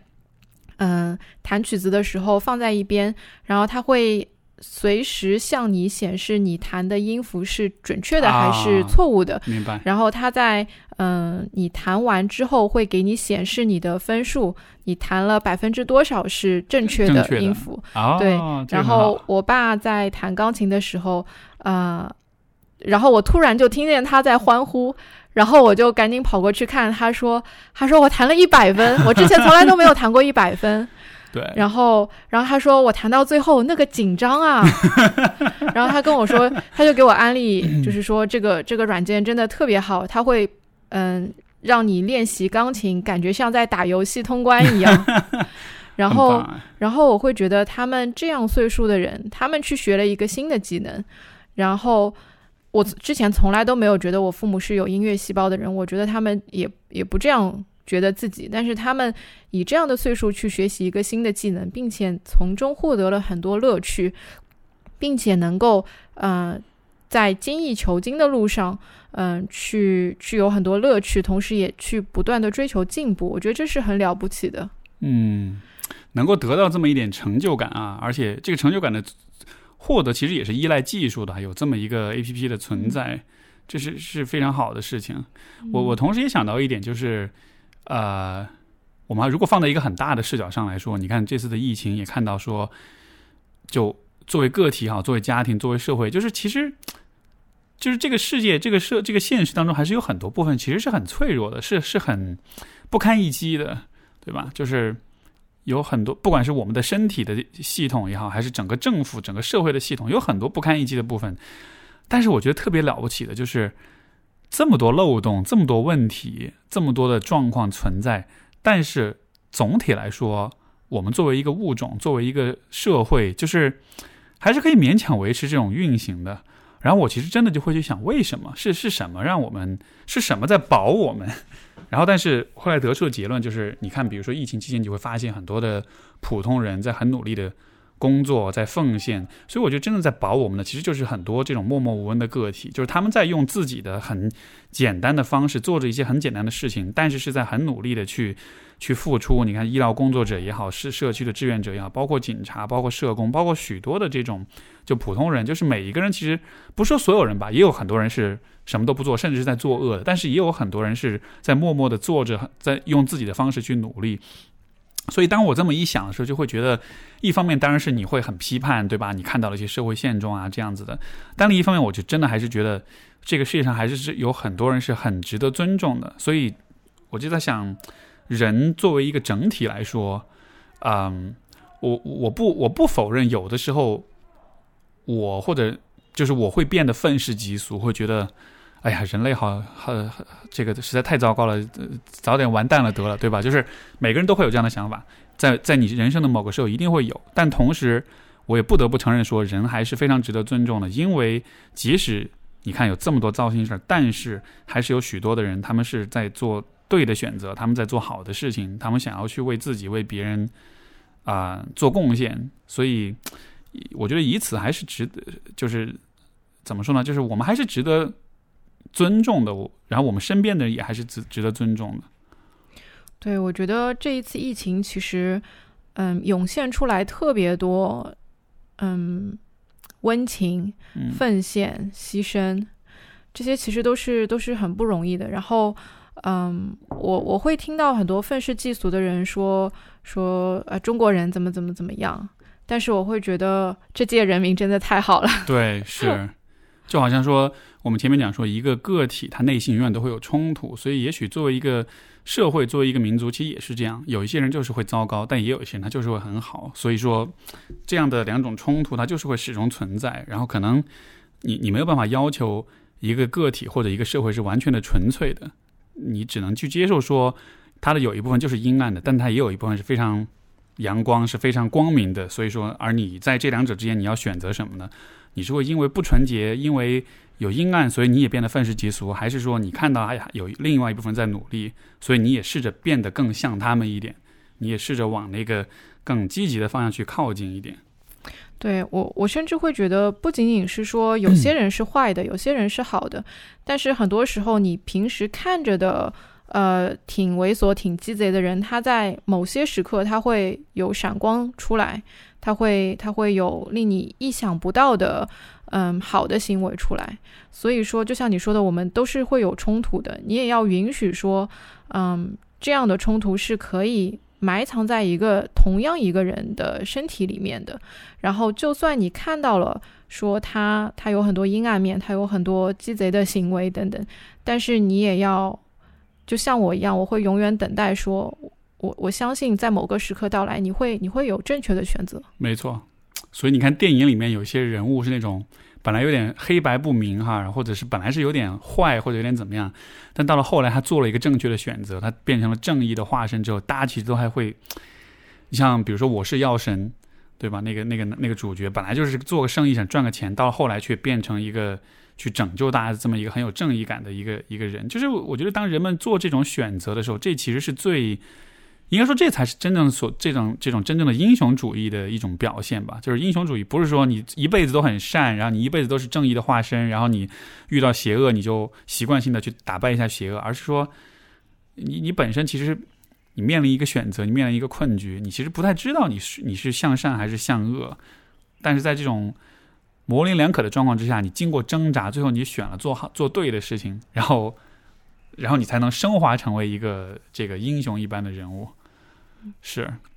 很好。这期节目我们最后找到了一个非常积极、正面、正能量的一个 一个一个调调，上面结尾。